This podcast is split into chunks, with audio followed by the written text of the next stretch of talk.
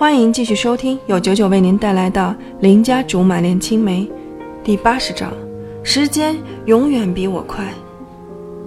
小李，我看到董卓在电视上跟你求交往，你咋就那么好命？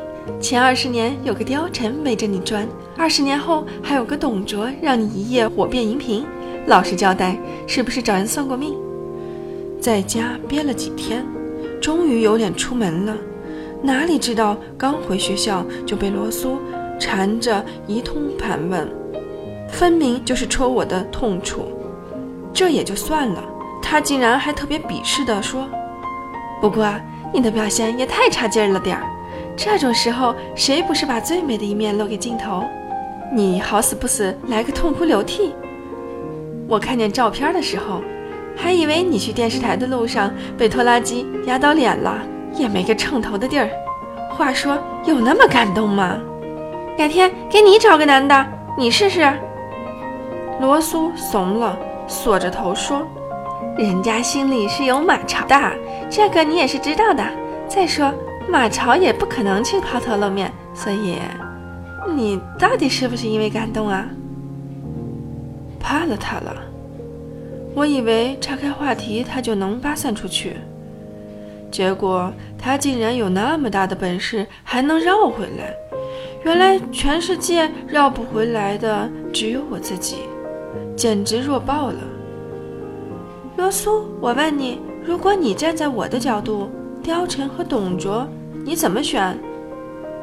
他闷头琢磨了半天，等我都快没求知欲了，他才慢吞吞地问：“你说的是选什么呀？”败给他了。我还以为他能总结出个旷古烁今的回答，没想到他竟然好意思反问我。我无奈地问：“你说选什么？世界先生？”他皱着眉头，装出很有研究的样子。要是选哥们儿的话，貂蝉是最合适的；要是选偶像的话，肯定选董卓。要是选世界先生，你是想忙死评委吗？不过要是做伴侣，我觉得还是貂蝉最合适。为什么？你想呀，董卓一旦成名成家了，那还由得你差遣？还有这些年江湖上妖孽横行，指不定哪天他就被狐狸精卷进洞里了，到时候你哭都来不及。貂蝉就不同。良人指的就是他，他噼里啪啦的说了一大堆，最后才反应过来。你现在才问，是不是忒晚了？是啊，晚了，难免感慨，说什么都来不及了。怎么了？早就看你不对劲儿，前几天还春光满面的，这几天跟丢了银行卡似的。你现在。不该是最得意的吗？越听越惆怅。此情此景，我总是一不留神就要文艺一把。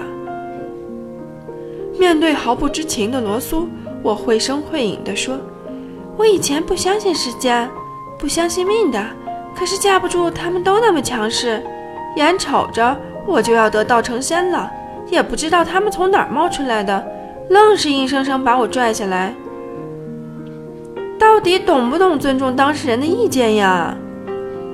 罗苏傻傻呆呆愣在那里，摇头直说听不懂。别说他不懂，连我都不懂。